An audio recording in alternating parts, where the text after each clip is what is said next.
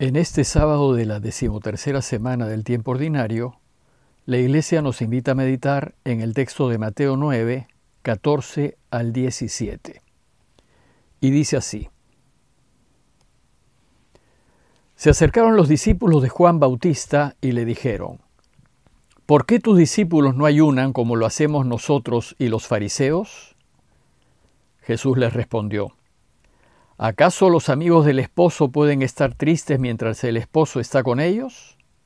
Llegará el momento en que el esposo les será quitado, y entonces ayunarán. Nadie usa un pedazo de género nuevo para remendar un vestido viejo, porque el pedazo añadido tira del vestido y la rotura se hace más grande. Tampoco se pone vino nuevo en odres viejos, porque los odres revientan el vino se derrama y los odres se pierden. No, el vino nuevo se pone en odres nuevos, y así ambos se conservan.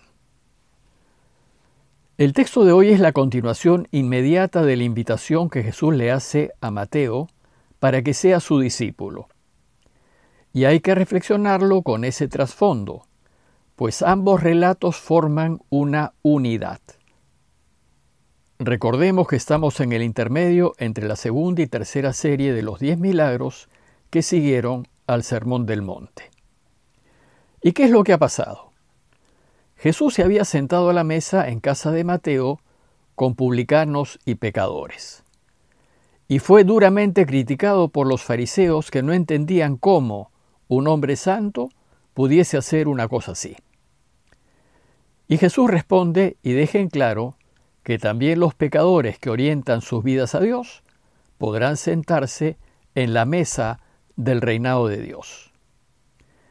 Bueno, pues el relato de hoy nos dice que inmediatamente después se acercaron los discípulos de Juan el Bautista.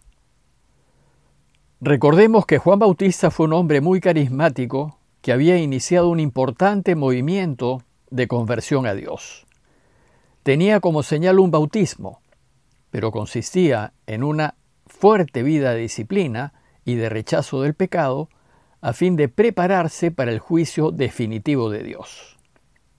Y el ayuno formaba parte de esta disciplina. En tiempos de Jesús, entre los judíos, había muchos seguidores de Juan.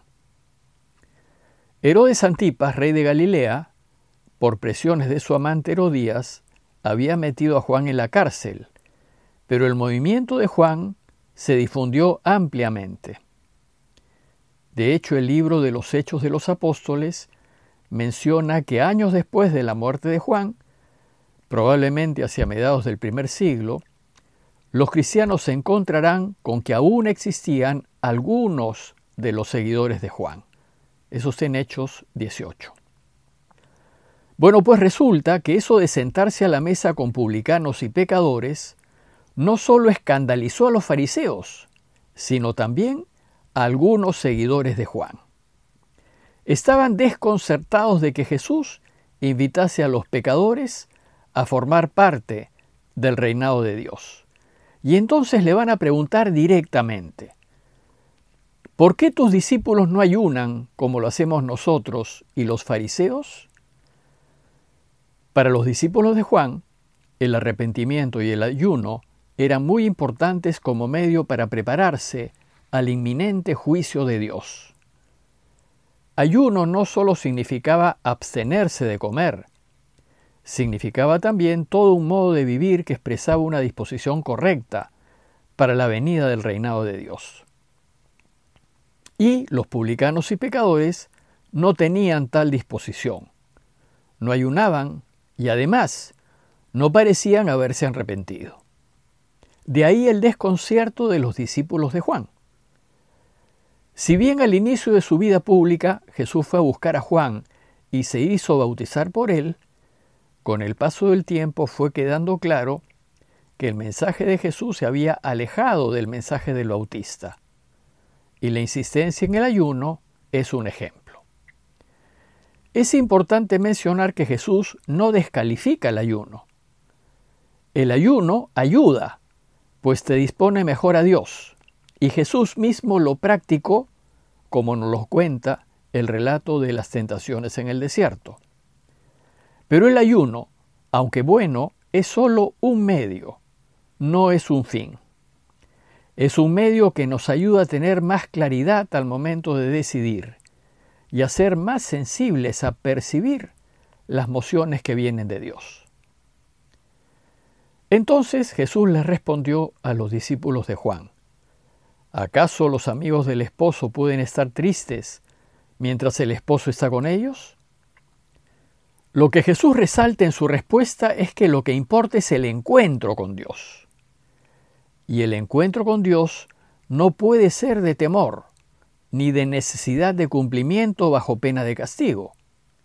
El encuentro con Dios es gratuito y festivo, y produce una gran alegría, como la fiesta de bodas del amigo que queremos.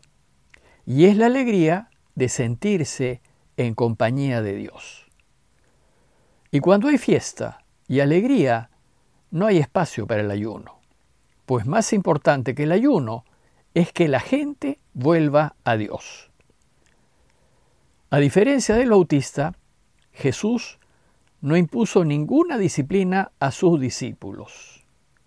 Para Pablo, por ejemplo, el cristiano está llamado a vivir en la libertad de los hijos de Dios. Y la libertad de los hijos de Dios es una libertad responsable y guiada por el derecho y el respeto a los demás. Jesús confía en que si respetamos el mandamiento del amor, nuestra libertad estará bien guiada. Pero, dice Jesús, ya llegará el momento en que el esposo le será quitado, y entonces ayunarán.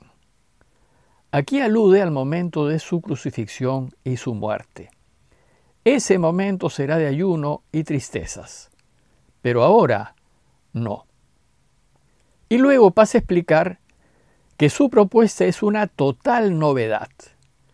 Es una manera distinta de mirar la vida y que los viejos esquemas no logran entender.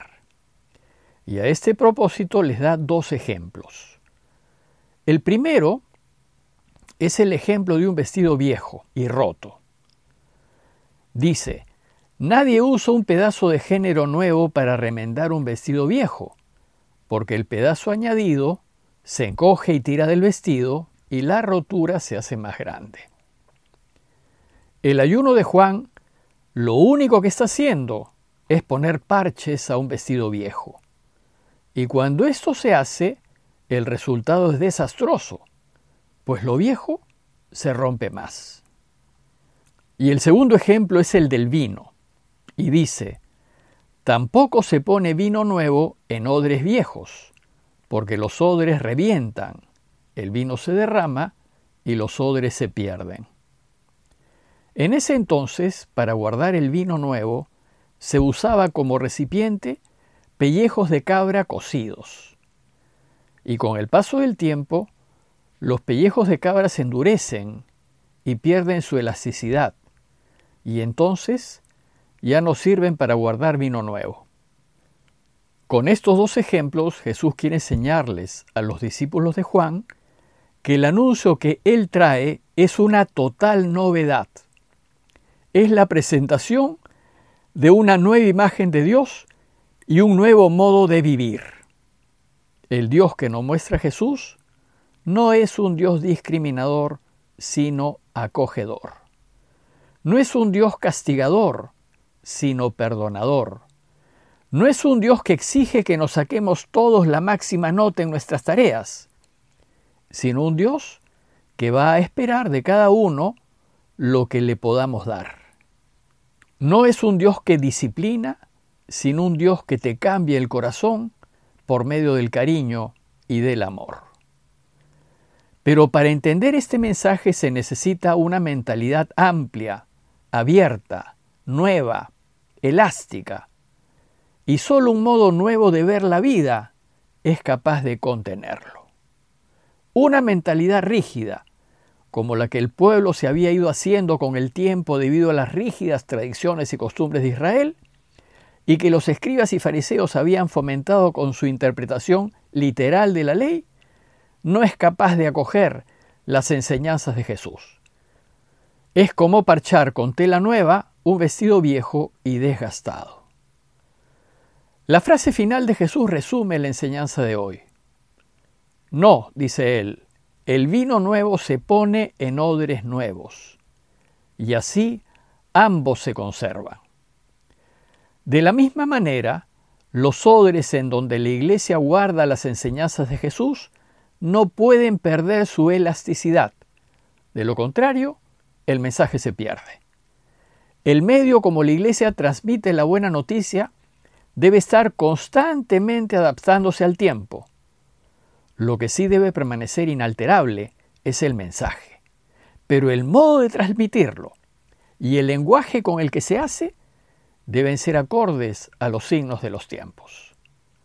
Cuando la Iglesia se atrinchera en viejas tradiciones que ya no responden a las necesidades de hoy, sus odres se endurecen y el mensaje se pierde. El mensaje de Jesús es el fin, es el vino nuevo, es lo que siempre hay que mantener. Las costumbres son solo medios que hay que mantener en la medida en que ayuden. Pero este tipo de posturas molestan a los fariseos, molestan a los discípulos de Juan y también molestan a algunos de nosotros. El Concilio Vaticano II fue un intento extraordinario que hizo la Iglesia por mantener nuevos los odres en donde llevamos el mensaje de Jesús. Ojalá lo conociésemos un poco más. En conclusión, los invito a preguntarnos acerca de nuestra libertad interior y de nuestra capacidad para acoger las enseñanzas de Jesús en odres nuevos.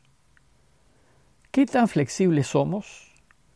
¿Qué miedos nos impide dejar odres viejos que nos impiden descubrir la extraordinaria riqueza del mensaje de Jesús? Parroquia de Fátima, Miraflores, Lima.